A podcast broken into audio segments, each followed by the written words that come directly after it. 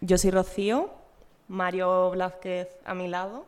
Y nada, simplemente voy a empezar como eh, presentándonos un poco a Mario, ¿vale? Él ha publicado la novela El mapa del limbo y ahora en Editorial 16 también publicó La noche divide el día y esta es un libro de relatos. Y ahora acaba de publicar su última novela, que es la que vamos a presentar hoy, que se llama Conocer el suelo. Y nada, su narrativa está muy vinculada al audiovisual y hay muchas referencias cinematográficas. Y, y nada, en concreto esta obra, bueno, también, antes de nada, agradecer a la librería porque ha sido como muy fácil organizar esto y, y estar aquí.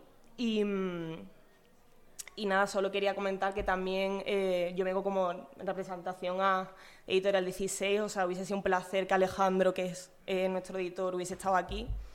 Eh, y nada, y muy, o sea, curiosamente como que a mí Alejandro me, me propuso presentar este libro porque yo me dedico a la danza durante muchos años y este libro trata sobre la danza, eh, trata, bueno, trata muchas cosas, pero al final el personaje más fuerte del libro es una bailarina y se ve también cómo hay un duelo presente en ella con respecto a eso y como que de alguna manera a mí me apelaba y de repente Alejandro pensó que era interesante que Mari y yo nos pusiésemos a dialogar.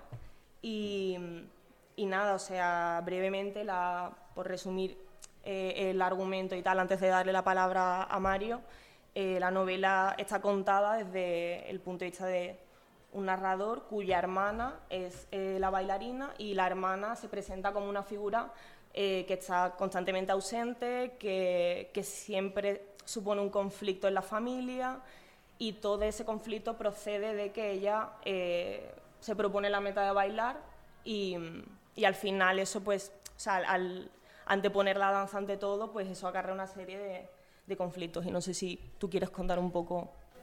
Sí, pues nada, muchas gracias por, por la introducción. Eh, sí, la historia, bueno, la, el hilo narrativo realmente del libro es, la relación entre dos hermanos. Eh, ella es seis años mayor que él y bueno, lo importante era la manera de contarlo ¿no? Eh, cómo elegir el narrador, ¿no? sobre todo el primer planteamiento que tuve del libro. Y, y era la idea de, bueno, de, contar la historia como un narrador limitado, ¿no? Él solo se puede basar en, en, los momentos puntuales que coincide con ella, en vivencias que tiene con ella, y que claro, desde la infancia pues tiene bastantes vivencias y a lo largo de los años ella, ella va desapareciendo y entonces él va construyendo el relato de, de ella, de su vida, solo pues con los encuentros que tiene con ella muy puntuales. Y es la, es la manera un poco que construimos a veces la realidad, esa idea de bueno, yo me hago una idea de, de una persona o yo le, le, doy unos atributos en relación a, a solo un, conocimiento muy limitado que tengo de ella. Y, y, bueno, a mí me interesaba sobre todo eso, que el protagonista, la protagonista es ella, pero está contado desde el punto de vista de él, que es el hermano. Y es un poco lo que decías tú, que es como un espejo, ¿no? Y siempre se, se va mirando en ella, ella es muy diferente a él, mientras que ella, digamos, eh, tiene el empuje de, de, la danza, le da igual todo y, y sigue adelante incluso con, con los obstáculos de, que pueda tener de cualquier tipo, de su familia, de, de lesiones, de, bueno, ella sigue hacia adelante sin, sin plantearse otra, otra alternativa, ¿no? Y él, sin embargo, va titubeando y, y, y se va contraponiendo a ella, ¿no? A, a cómo es mi hermana y, y, cómo me gustaría a mí, a mujer, en algunos aspectos ser como ella, pero no, no llega a, a conseguirlo, o bueno, y sobre todo le, gusta que, le, le, hubiera gustado que ella fuera mucho más referencial para él, ¿no? De lo que es. Claro, o sea, justo cuando estábamos comentando para preparar la presentación hablábamos como de esta idea de, del espejo que, que, mm. que, yo creo que cuadra muy bien porque al final él, o sea, el narrador está contando la vida de la hermana para hablar de sí mismo en realidad, porque al final ella eh, presenta eh, como todas las, todas las vías posibles que él podría haber tomado, no en cuanto a la danza, sino la idea de apostar por uno mismo, porque él al final eh, se revela como un personaje que, que quiere... Sea, que quiere profundizar en su profesión, pero realmente no se atreve y no quiere apostarlo todo y tal, y como que ve en su hermana una fijación extrema que arrasa con todo y tal, y al final eh, toda, o sea, ese referente que no es referente porque siempre está ausente se revela al final como un, como un espejo truncado de él, o sea, en el que al final él habla de sí mismo a través de los relatos que, que construye sobre ella. A mí eso me, me, pareció como muy interesante como narrar desde ahí, ¿no? Como el foco estaba también además en un personaje que no está. Y como esto que comentábamos de, de, la edad de los recuerdos imaginados, o sea, que al final eh, la hermana nunca está, pero él, narra toda la vida de la hermana porque imagina, eh, intentando rellenar los huecos, toda, la trayectoria de, la vida de la hermana. Y al final... Eh, esa manera de rellenar los huecos no es más que rellenar los huecos con, su propia frustración y con sus miedos y tal, porque al final, evidentemente, pues la, la, la, verdadera memoria de la historia de, de la hermana es imposible que, que, la sepa. Sí, sí, exactamente. Él va un poco, igual que él va dando tropiezos eh, con, con, lo que él desea hacer y no consigue, él va un poco eh, construyendo la imagen de la hermana como también idealizada, ¿no? De, bueno, por un lado idealizada de, de, ella sigue su camino en la danza ¿no? y por otro echando en falta esa relación y sin tener muy claro si ella, si ella fracasa o no. O sea, él nunca tiene claro, pues un poco el título también, ¿no? De conocer el suelo en la danza no es solo, bueno, puede ser el símil como besar la lona en el boxeo, ¿no? Pero en la danza es más aprender a cómo caer, ¿no? Y a veces es como que es importante también, no es el fracaso o el éxito, ¿no? Sino en el fracaso saber cómo caer en ese fracaso, ¿no? y, y, es un poco también ese, ese símil. Claro, o sea, también en ese sentido, como yo te quería preguntar, eh, o sea, porque al final creo que, digamos, en las relaciones entre hermanos es como muy fácil, sobre todo cuando es un hermano mayor, que de repente tiende a presentarse como un referente y tal, tanto bueno como malo como ambiguo. Eh, o sea, la hermana podría haberse dedicado a cualquier cosa, porque dices, la danza de repente me, me sirve para contar esta, esta idea de la frustración, del fracaso Sí, sí, pues es lo que dices, puede aplicarse a cualquier cosa, ¿no? Cualquiera que, cualquier, digamos, aspiración que uno tiene, puede ser esa historia de, de no sé si, si, volcarme todo en esto a lo que me quiero dedicar o no, o me puede salir bien, me puede salir mal, ¿no? Pero la danza era, para mí era como más importante, sobre todo porque era mucho más extremo, ¿no? La danza es mucho más complicado llegar a, a, a, algo en la danza, ¿no? Primero porque primero físicamente tienes que el, el, cuerpo necesita unas condiciones y un entrenamiento muy exigente y muy que incluso bueno te, cambia una de las cosas que investigué pues realmente que el, eh, lo que dicen es que el cuerpo no está no nace con unas condiciones para la danza ¿no? y, la, y el entrenamiento es el que consigue que tú fuerces el cuerpo de una manera como que, que puedes llegar a hacer esos movimientos porque no los tenemos de, de manera natural, no nacemos con, con esa capacidad. Y, luego visualmente pues me gustaba porque era la idea de, la caída de la danza y, y eso, sobre todo el, el, que ella apostara todo a una cosa tan, tan difícil de llegar y a la vez visual, ¿no? a, la, a la hora de construir, pues, eh, bueno, como me, baso mucho en la imagen también, como decía, mm la danza, pues eh, para mí explicar la danza y, y algo, no tienen demasiadas escenas, ¿no? pero bueno, esas escenas de la danza eran como muy visuales ¿no? y me permitía jugar mucho con, con esa idea de cómo, cómo explicarlo y, y, que se visualizara ese, esa idea del, del éxito, el fracaso. ¿no? Sí, también como en relación a lo visual en la danza, o sea, también creo como mi lectura en, en cuanto a esa pregunta que te he hecho era también como que al final escoger la danza como que también supone eh, darle una dimensión corporal a una profesión, porque al final tú estás trabajando con el cuerpo y de repente ahí como que se revelan una serie de imágenes que quizá en otras disciplinas artísticas, incluso otras profesiones, no, no se pueden dar. Y al final yo creo que ahí me voy como a otra cosa que, que me llamó mucho la atención del libro, eh, o sea, esta, esta, idea ¿no? como de que la narración de, los huecos, de tratar, tratar, de reconstruir, al final genera como una voz que es como muy ambigua, que dice pero no dice, y al final yo siento como que al, al poner imágenes en las que se revela, eh, o sea, que escenas de danza y tal, como que hay una cosa de no se dice, pero como que hay una cosa implícita del fracaso, las lesiones como que de repente son restos que hay corporales en las que se ve como una inclinación a, decir no lo voy a conseguir, pero realmente no se dice, o sea, la, el, la personaje como eh, está completamente fija en, o sea, focalizada en este es mi objetivo tal y pero sin embargo su cuerpo dice lo contrario, su cuerpo o sea, cojea, eh, siempre está lesionada y tal, que al final es una cosa que yo lo leía era como, porque es fuerte, porque dentro del mundo de la danza está muy normalizado en realidad, como eh, tienes lesiones, bueno, tienes que ir a bailar, da igual, o sea, llega a tener músculos rotos y eso da igual. Y como esta idea también de que al final, mm, como que la protagonista tiene esta idea de, bueno, si yo trabajo y, lo doy todo y, me esfuerzo hasta el límite, lo voy a conseguir. Pero en realidad no. O sea, en realidad hay una cosa que es mero azar. También creo que está el tema del el apoyo familiar, que los personajes de los padres también como que son interesantes. No sé si tú ahora quieres comentarme sobre eso. Em, y, también pues, una cuestión de, privilegios al final, o sea, de que, que, eso aplica al final a un montón de profesiones, pero al final la danza que es una cosa como súper entregada y que al final el fracaso es tan grande porque no te están diciendo solo tú no vales, sino te dicen tu cuerpo no vale. Y al final, no sé, bueno. Sí, sí, sí, todo eso que has apuntado. Primero la, la parte que dices de los huecos, pues esa era una, también una, una, idea que busqué, era, bueno, está fragmentado por años el, los capítulos, ¿no? Y, y ahí es esa idea... fragmentación de capítulos era una idea de, bueno, de esa idea de como la literatura fragmentaria, ¿no? De que es importante las elipsis, tanto como lo, o sea, lo que no se cuenta en esas elipsis como lo que se cuenta, ¿no? Por ejemplo, a veces saltas de se salta del 2004 al 2007 y ahí ya ves que han pasado tres años, pero nadie te pone antecedentes, ¿no? A, través de las acciones ya, vas, ya ves que ha ocurrido ahí, que han sucedido cosas, ¿no?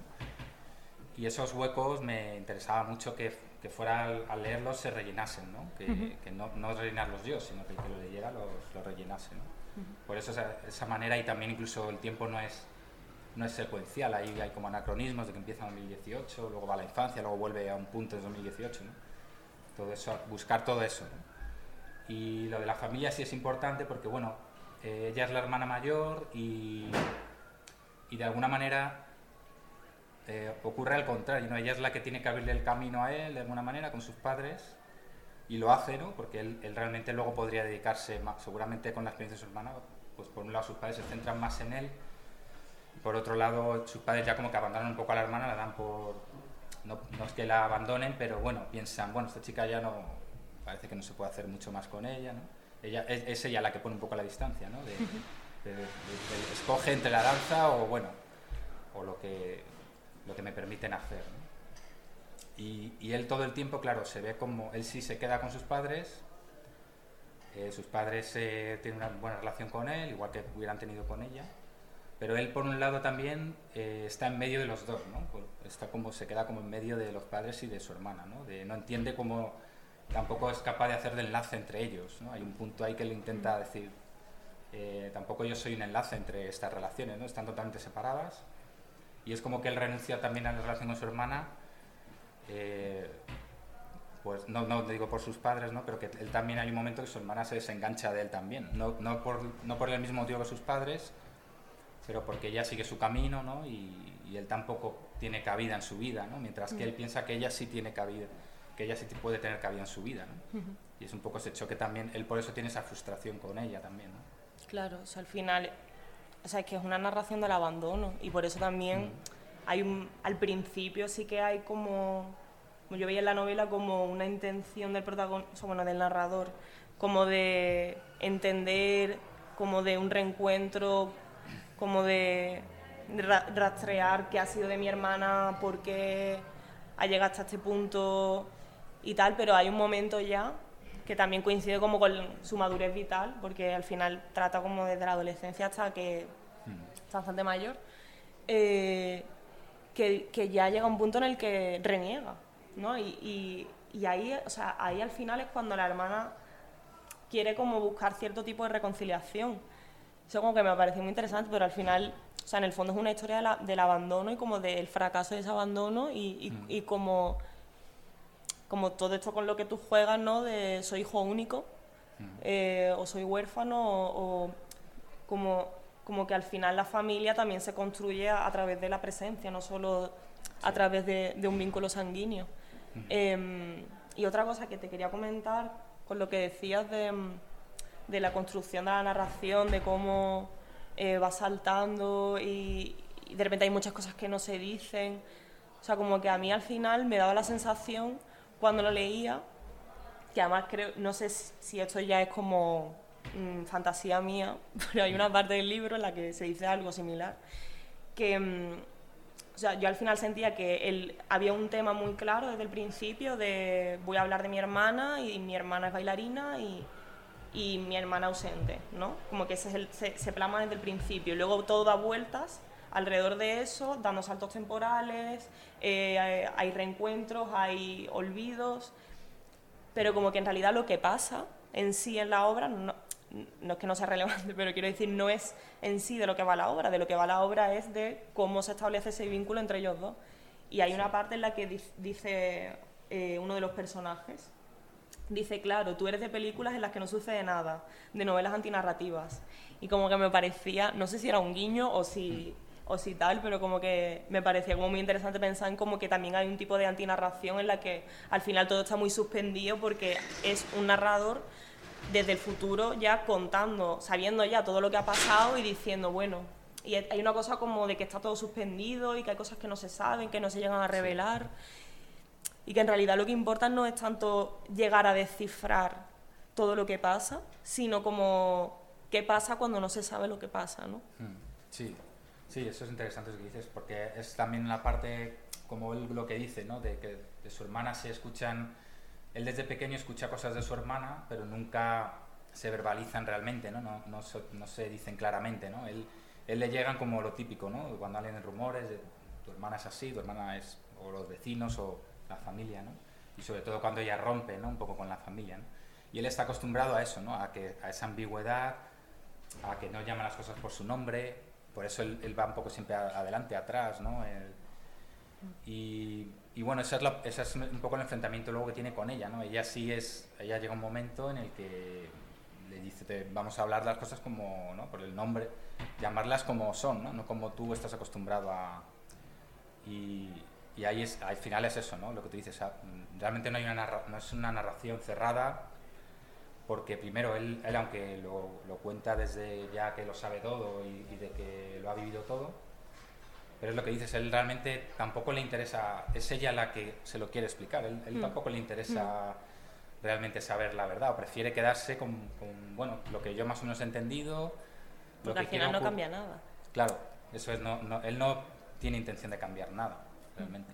Mm. Y, y es eso, y es como un poco la vida también, ¿no? que no siempre las narraciones son cerradas, en, no todos los capítulos están cerrados, ¿no? incluso aunque la persona desaparezca o, o, no lo a saber, te queda ahí un recuerdo, lo que llaman el recuerdo está inculcado, ¿no? y, y, a veces te quedas con esa idea de una persona.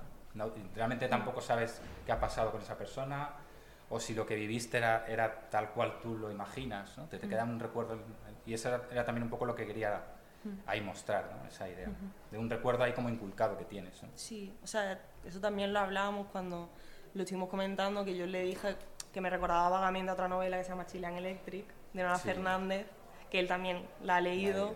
y que básicamente en esa novela, o sea, parte de un recuerdo eh, falso, en realidad, o sea, era una historia que la abuela le contó a la narradora y a raíz de, ese recuerdo ella construye toda la narración a partir de la idea de que descubre que ese recuerdo es mentira.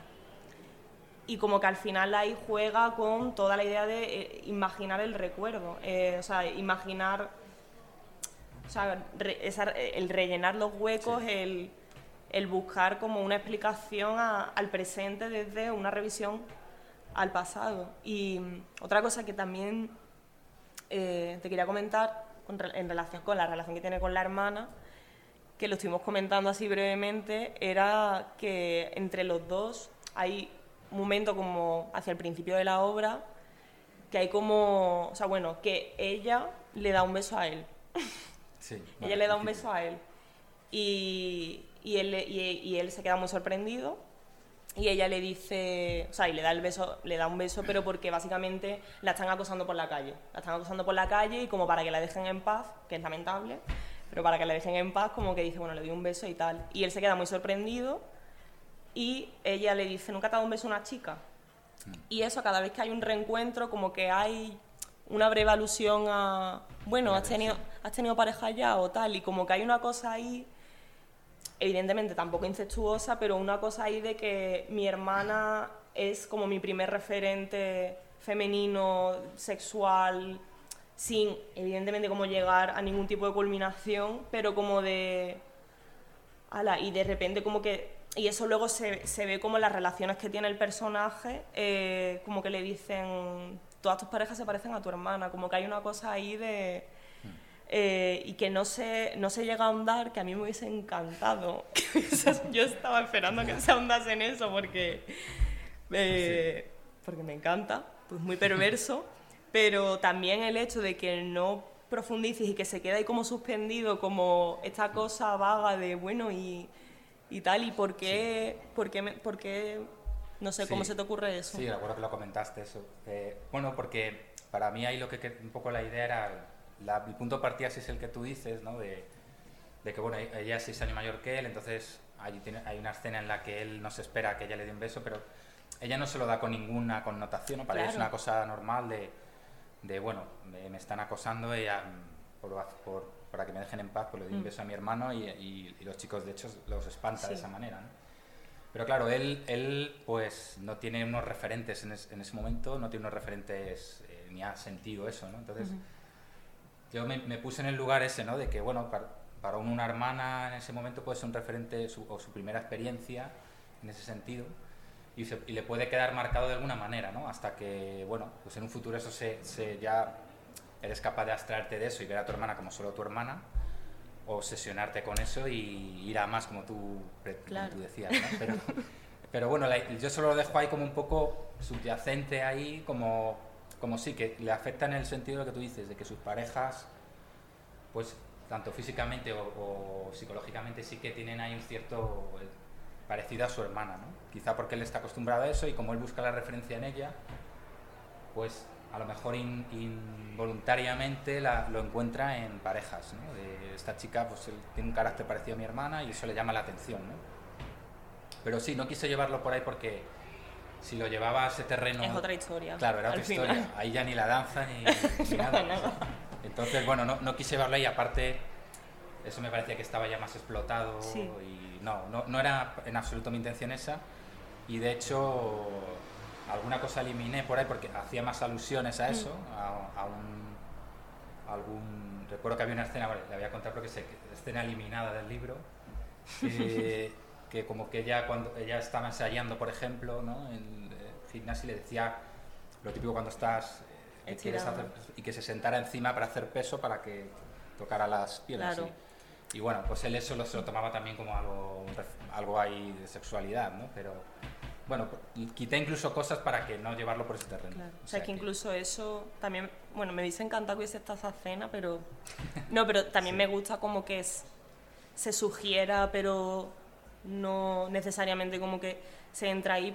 Y yo creo que al final lo que decías de las parejas es como una cosa de busco a mi hermana, busco a mi hermana porque es ausente y como que al final hay una cosa de encuentro la presencia de mi hermana, no necesariamente como liga un deseo, pero como que encuentro esa presencia en mis parejas o mis, mis relaciones de amistad o, o lo que sea.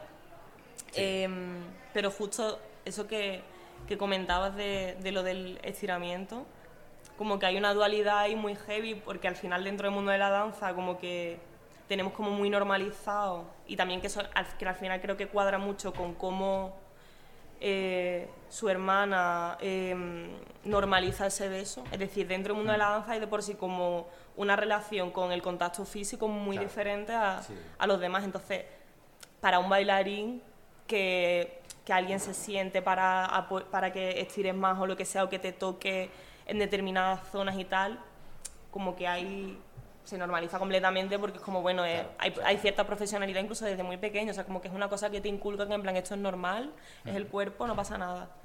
Pero claro, como que hay un contraste ahí entre el mundo de la danza, que es como este mundo que yo siento como que desde fuera se ve como no sé si idealizado, pero como también muy desfigurado. O sea, es como, como que solo la gente que está dentro del mundo de la danza termina de entender el código. Sí. No sé, y creo que además eso juegas con eso también en el libro.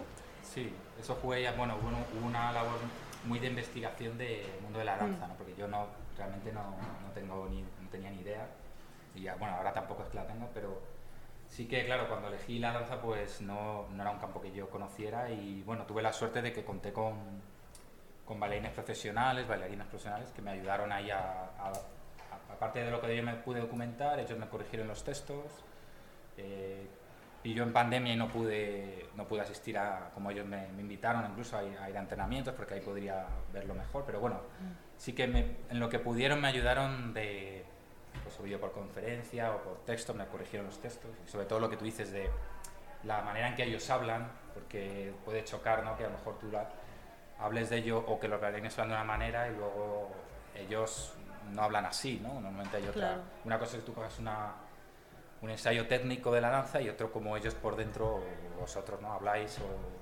la jerga que utilizáis. Y como entendemos el, lo del fracaso, el éxito, el sacrificio, que, o sea, que creo que desde fuera hay como, como una, una mitificación incluso como de esta idea del bailarín que se sacrifica, pero como, pero como que no se ahonda en, no, no se suele ahondar en el bailarín que se sacrifica y fracasa. Sí. Como que las historias que tenemos de bailarines son bailarines que se sacrifican y triunfan, pero como qué pasa cuando tienes una lesión crónica o no has estado en el lugar adecuado en el momento adecuado, o sea, como qué pasa ahí, que hay después, ¿no? Sí, y eso a mí me pareció como muy interesante y como ligar, ligar todo eso con, con un fracaso incluso generacional y con un fracaso familiar, o sea... Hmm. Sí, eso es esa parte de, bueno, que no, no, sabes hasta qué punto se compromete el cuerpo el bailarín. Cuando, por ejemplo, por, por escribiendo pasa eso, ¿no? Tú escribes y dedicas mucho tiempo a escribir y dices, pues yo no sé si van a publicar o no. A lo mejor el tiempo que he mm. empleado no me vale para nada porque nadie me, no me publica. Bueno, mm. lo tienes tú, no te lo publica una editorial, ¿no? Pero mm. claro, un bailarín, el mundo vuestro es distinto, ¿no? Porque sí que hayas comprometido tu cuerpo de alguna manera o te, has podido lesionar y, y y te ha podido evitar hacer otro tipo de cosas. Y es para siempre. Y eso es crónico, ¿no? Porque al final, o sea, hablando de, desde la experiencia, mm, como que hayas bailado 5 años, 10 años, 3, lo que sea, o 20, como que hay una cosa ahí de que sobre todo si empiezas a bailar como desde muy pequeño, que tú te educas en una disciplina muy concreta, en una manera de entender el cuerpo muy concreta, en una manera de autoexigirte determinadas cosas muy concretas, que por mucho que tú te intentes desligar de eso, al final es que forma parte de tu identidad. O sea, no es simplemente una profesión sin más, es que tú al final estás construyendo toda tu identidad desde pequeño, relacionándote con los demás, o sea, pasas muchísimas horas con otros bailarines, mientras que en la escritura es lo que tú dices, o sea, sí, evidentemente, como que hay una inversión de tiempo, esfuerzo, tal, pero no sé hasta qué punto eh, te pule eso como persona del mismo modo que la danza. Y luego ya lo, corporal, que yo tengo 25 años y tengo lumbalgias y lesiones crónicas para toda mi vida. Eh, y, pero eso te lo dicen, o sea, tú, tú estás en formación y te dicen que tú sepas que cuando tengas no sé cuántos años tu, tu cuerpo va a estar reventado, pero tú al final dices, lo que tú dices al principio, no, el cuerpo, o sea, la danza es una cosa antinatural completamente y tú asumes que, que vas a desfigurar tu cuerpo por un objetivo estético, o sea, por la belleza al final. Eh, sin saber nada. como es más, Aquí a lo mejor es, es, psíquico, en la escritura o en otras materias, y en la danza es psíquico y físico. ¿no? además, Eso, que, eso me llamó mucho la atención cuando investigué, aparte de lo de las condiciones naturales que no nacemos, mm. pues que decían eso, ¿no? que, que a mí me decía una balena que hablé, me decía, no, si lesionada estoy siempre. Claro. O yo me infiltro, o sea, se infiltran o para bailar, pero siempre tiene una lesión, casi siempre. Y luego que al final el, el, moverse en el límite de la lesión es lo que hace los movimientos, estar siempre en el límite de, lesionarte. y ahí es donde se trabaja, en ese, esos movimientos. Sí, incluso desde el propio... Eh, o sea, desde que ya eres pequeño, o sea, a mí esto no me lo han hecho, pero, pero sí que sé muchísimos casos de bailarines de que eh, para que gane flexibilidad, esto también pasa mucho en gimnasia rítmica, como que te empujan, te y como que al final hay una cosa ahí de mm, o sea como tienes que romper el cuerpo en plan tienes que romper el cuerpo no hay una cosa como de curtir pero como de, como súper violento y tú al final como que asumes el dolor y lo normalizas o sea como que porque a, mí a, día de hoy que yo ya no me dedico a la danza y tengo que ir al fisio una vez al mes porque aunque ya no me dedico a la danza, mm, tengo el cuerpo fatal, la gente me pregunta, ¿pero qué te ha pasado? Y yo, pues que estuve bailando 10 años, ¿qué me va a pasar? O sea, es que como... Sí, que lo arrastras siempre. Y, y, otra, otra cosa que también te quería comentar que del libro, en cuanto a esta, a esta como la disciplina, era como eh, la relación que tiene eh, la hermana con la comida, que es como otro gran tema dentro del mundo de la danza, y cómo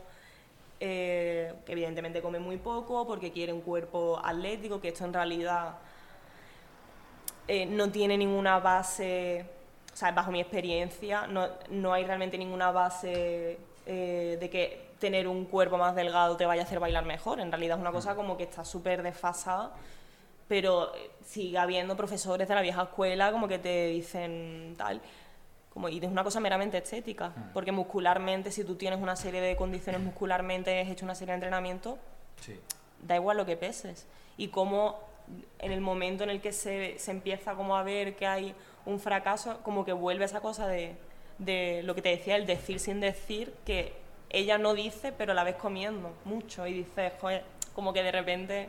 Eh, lo ha dejado. Claro, tú dices, lo ha dejado, pero no te lo dice, como que todo es implícito, todo es subliminal. Sí, eso además, eso además que dices, me, eso ya sí que me resultó también impactante, que lo que me dijo una bailarina fue que lo que decía es que una cuestión estética de, por ejemplo, miden mucho la altura, que es una cosa que lo digo de broma ahí, pero me lo, hmm. que hay un bailarín que tenía una o sea, los bailarines a lo mejor tienen empiezan 14, 15 años, ¿no? Y de repente, eh, claro, van, van creciendo. Entonces, hubo un chico que llegó con 17 años, creció más que los otros bailarines y ya le, sacaron de le sacaron de ahí de la danza porque no estaba alineado con ellos en la danza y las chicas me contó un poco igual que hay, que hay espectáculos que tienen que tener unas muy parecido el peso, las medidas, entonces si una chica de repente engorda un kilo, medio kilo, eh, le pueden decir, pues ya no, estéticamente ya es lo que tú dices, que, que es todavía más impactante. No es un tema de que no pueda bailar o no, sino que estéticamente ya en el espectáculo no, no les cuadraba, entonces es, es una cosa bastante dura, sí yo creo que eso pasa como sobre todo en la danza clásica. O sea, yo no, he dado, o sea, he estudiado danza clásica y tal, pero me dedicaba más a la, a la danza contemporánea. Pero en la danza clásica como que está esa idea muy arraigada todavía a día de hoy, eh, que por... O sea, al final no me quiero explayar mucho tampoco en esto, pero como que hay una cosa, que la danza, la danza clásica se fundamenta mucho como en, en el neoplatonismo, ¿vale? Y como en la idea esta idealista de la realidad como una cosa elevada y tal, la danza contemporánea es, se va por otro lado, es como más nichano, como más, y, y de repente los cuerpos de la danza contemporánea son diferentes.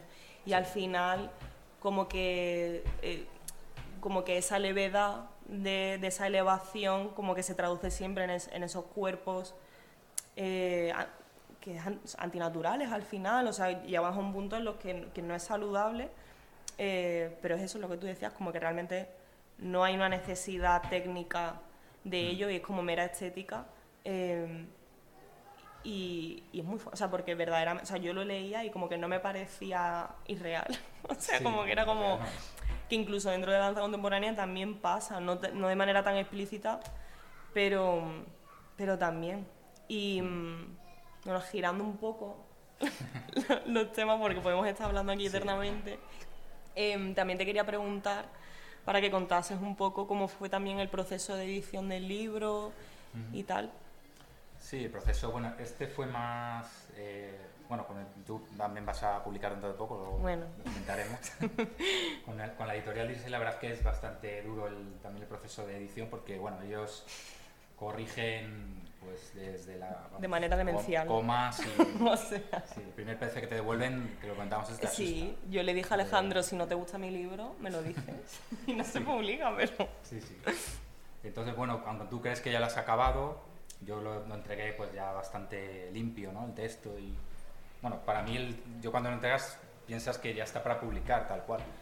y luego ellos le dan una vuelta, pues, pues bueno, no te cambian la historia evidentemente, pero sí que, sí que hay un trabajo ahí duro de, de sobre todo eliminar. Este libro lo que más hubo, yo también lo que tuve fue, era como un tronco, yo lo, lo veo así siempre, un tronco y lo fui tallando, porque lo que hubo fue que quitarle, quitarle, quitarle páginas y quitarle cosas, para que quedara muy, mucho más conciso y yo buscaba eso y bueno, y en el proceso de edición también se consiguió eso también con, con el editor y tal, pues había un poco como que quitarle peso, por ejemplo, porque igual que, que se alternan capítulos que son como técnicos de la danza, ¿no? que van introduciendo al, al, capítulo que hace referencia, tampoco quería extenderme, ¿no? había que hacer un textito muy corto para explicar, por ejemplo, las puntas, pues mm. explicar de dónde vienen las puntas, eh, por qué es importante luego, en el, luego acaba siendo muy importante ¿no? en el libro, mm. pero tampoco que eso fuera como aburrido, ¿no? que alguien leyera y dijera, dijera, pues 10 páginas de qué son las puntas, a lo mejor te, te, disuade de seguir leyendo, ¿no? Entonces había que, que, tener cuidado de eso, de que nunca te distrajeras de, de, la historia y eso es lo que más trabajamos en, en el proceso de, edición, la verdad. Que eso no lo habíamos, creo que no lo hemos dicho en algún momento, pero como que la novela está estructurada alternando capítulos de la narración principal en la que habla de la hermana y, y tal, y alterna capítulos que a mí me parecen personalmente demoledores, porque eh, eh, lo que hace es coger un elemento de la danza como las puntas, como el equilibrio y, como que da como una breve descripción como muy técnica de en la danza las puntas son muy importantes porque tal, tal, tal, tal y tal y proceden de no sé qué, no sé qué, no sé cuánto. Pero en realidad como que en esa, eh, en esa tecnicidad de lo que se describe como que hay una cosa demoledora de la frivolidad yo creo del mundo de la danza y a mí eso como que me, me gustó mucho también como el, el respiro y, no, y yo mientras leía el libro decía no sé cómo va a terminar de cerrar esto ah. eh, pero de repente lo de las puntas es como que eh, el elemento de las puntas como que se cierra muy bien y mm, ¿qué más te iba a preguntar? ah sí y con lo que me comentabas del proceso de edición o sea cómo vives tú eh, lo que me decían, ¿no? Como de un tronco, ¿no? Que hay que tallar y, hay que quitar cosas. ¿Cómo vives tú el dejar ir? ¿El? el dejar ir los textos, porque... El dejar ir, eh, sí, eso cuesta. Sí, porque tienes que tener, claro, en la edición tienes que renunciar a... A lo mejor, y ha pasado que alguna frase tú... ¿Qué es la frase? Tú dices, dices, no me la cambies, Alejandro. no, esa frase está ahí y no. Además hay una frase que tú la escribes en el libro y dices, esta es la frase importante del libro, la, todo el libro... Eh, es la que yo destacaría. Y te dice, esa frase no me gusta nada. Y luego, y luego la frase que él destaca, de repente tú dices, pero esta frase... Sí, ocurre que con tus criterios no siempre coincide con el del editor. Y tienes que renunciar a cosas, claro, y duele, duele a veces tener que... Hay párrafos que se van, cuando se pierden, además dices, eso ya no lo voy a recuperar nunca.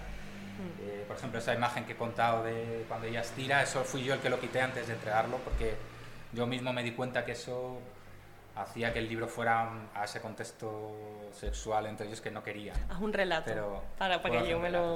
Hombre. Puedo hacerlo. Qué, mm, qué interesante. Y mm, también te quería preguntar, para que no se nos vaya, eh, también porque creo que eh, es interesante ¿no? cómo hacer esta pregunta de tu referencia a la hora de escribir el libro en general, en tu escritura y tal, porque para los que no han leído el libro, de repente como que así pueden tener como algo a lo que anclarse y decir, vale, pues va por esta genealogía. Sí. Bueno, referencias yo tengo, bueno, muchas porque me gusta leer un poco de todo. Bueno, dentro de todo de lo mismo, Como siempre decimos esto de todo, pero yo, por ejemplo, no leo novela negra, no leo, no. O sea, luego leo casi todo contemporánea y narrativa urbana o contemporánea sobre todo. Pero bueno, sí que creo que me ha influido, o en alguna entrevista me lo han dicho, de Bolaño, pues siempre es un referente para mí porque ha sido lo que leí muy de Roberto Bolaño, ¿no? Eh, y bueno, está ahí. ¿eh? ¿Para quién no? Claro, para quién no de contemporáneo, pero hmm. Zambra, Alejandro Zambra, aunque luego no es, no es, a la hora de escribir no es referente, pero bueno, sí le leo mucho. Hmm. Y eso, por ejemplo, me ayuda a tallar, ¿no? Alejandro Zambra es muy bueno en tallando, sí, porque son frases y ya está, o sea, no, no, mm. no, le sobra ni una frase, no sobra ni un adjetivo ni nada, y viene muy bien leerle para, para escribir así, ¿no? Sobre todo, la curiosamente, la literatura chilena para mí es eh, lo que has comentado de eh, Chile, eh, Nona Fernández. Nona Fernández, que también es chilena. Es chilena, también es una escritora que me gusta mucho, y, es, y ese libro, inconscientemente, de Chilean Electric, me ha podido influir porque lo leí hace tiempo, pero me gustó mucho esa manera de jugar, sobre todo la, las elipsis, la, la secuencialidad del texto y sobre todo en la literatura chilena es eso el hipertexto, ¿no? Que hablan ellos, ¿no? De, que van girando, el texto se abre, se repliega, vuelve al mismo punto, ¿no? Todo lo que ahora vemos hipertexto en internet, pero ellos en esa literatura ya lo hacían, llamaban el hipertexto en la literatura, ¿no? Como esa idea no de bueno yo siempre lo pienso como con internet precisamente no con la, idea de abres un enlace y se abren muchos enlaces no como un rizoma en realidad en plan como esta idea de que no es una historia lineal, sino que hay un mapa que en el libro tiene que ser lineal porque no, pues, ojalá fuese desplegable, pero sería como enorme. Pero, pero sí, o sea, al final, bueno, tampoco, creo que sea que lo puedas leer como un rizoma, en plan capítulos desordenados. sí, se pero, puede desordenado, pero sí, la, historia necesita construirse. sí. sí, pero sí que creo que hay una cosa de que cada capítulo eh, empieza y se cierra en sí, y, se, y se cierra en sí mismo, no hay como eh, un, un, evento que se cuenta en dos capítulos separados, sino que cada capítulo es como una, una isla y todo es como un archipiélago. Qué bonito. Sí, sí. y, mm, sí se cierra y, puede ser un, un, relato corto cada capítulo, aunque, bueno, evidentemente hay que leerlo y la secuencialidad que le da siempre tiene una intención, ¿no? El que mm. yo haya puesto ese orden. Y el, y el, hipertexto está ahí en esos textos mm, cortos técnicos de Lanza, ¿no? Pues todo eso me gustó, de, lo cogí un poco, toda esa referencia de literatura chilena sobre todo es la que más me...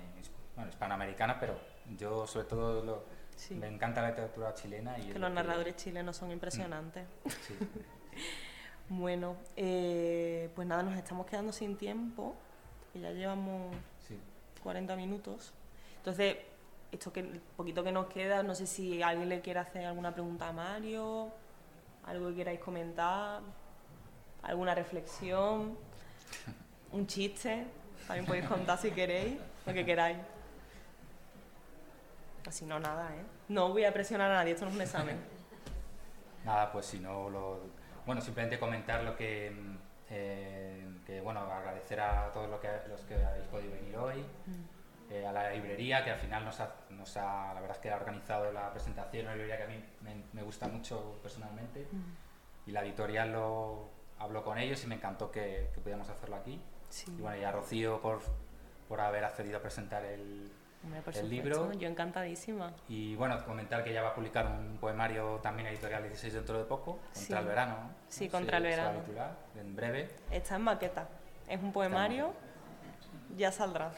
ya lo leeremos. Y bueno, y, yo creo que deberías cerrar tú con un, un poema, ¿no? Algo, leer algún, no del libro porque ya se lo van a ir o se lo han leído, con algún, eh, con algún poema tuyo, ¿no? Vale. Em, lo, estábamos comentando antes, esto ha quedado como que así espontáneo, pero... Y humilde, pero, También que era tu... Ha quedado humilde, pero yo evidente... Bueno, pero es que justo también me, como que me parecía chulo eh, leer una cosa que también leí en otro sitio, que habla sobre la danza, como para cerrar, ¿no? Y que os vayáis pensando, ¿no? Los bailarines no están bien. Los bailarines necesitan que alguien les ayude. Entonces, nada, eh, leo brevemente.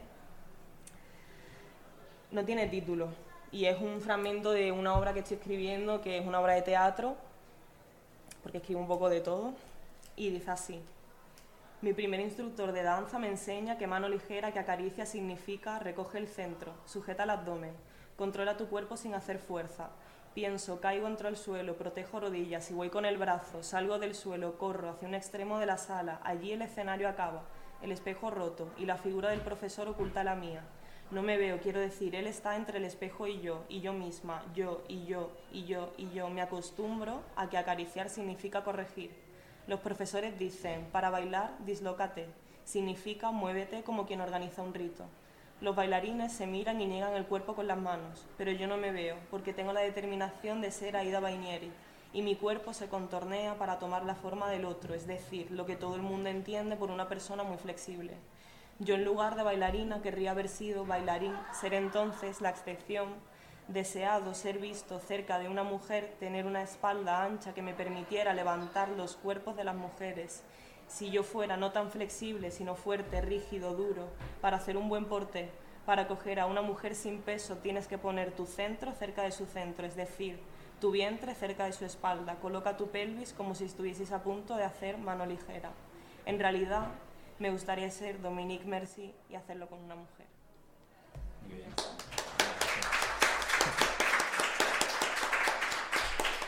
Y nada, Muy bien. muchas gracias. Uy, madre mía. Muchas gracias a todos. Muchas gracias a Mario. Ha sido muy interesante escucharte. Y nada, un placer. Y aquí estamos. Pues nada,